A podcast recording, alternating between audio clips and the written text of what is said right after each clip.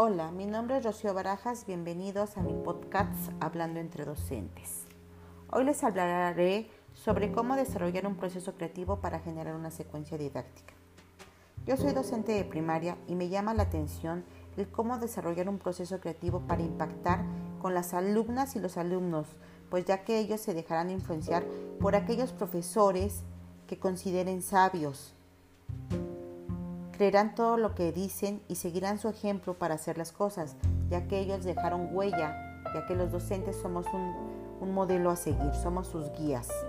Los docentes no solo debemos dar conocimientos, sino enseñar a los estudiantes a usarlos para crecer exitosamente. Deben de descubrir e inventar aplicando conocimientos adquiridos.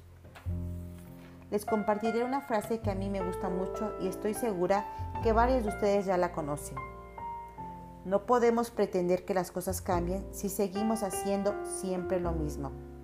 Esta frase es de Albert Einstein y es muy cierto.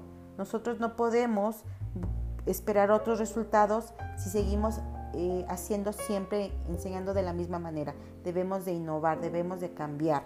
¿sí? Considero que dentro de una secuencia didáctica debemos de tomar en cuenta los siguientes pasos. Primero, una actitud propositiva, ¿sí? un cambio de actitud. Debemos así como también un dominio del tema. Esto nos ayudará a que las y los estudiantes se encuentren motivados, emocionados. Debemos despertar su curiosidad y así propiciar nuevos conocimientos. Muchas gracias, nos vemos en la próxima.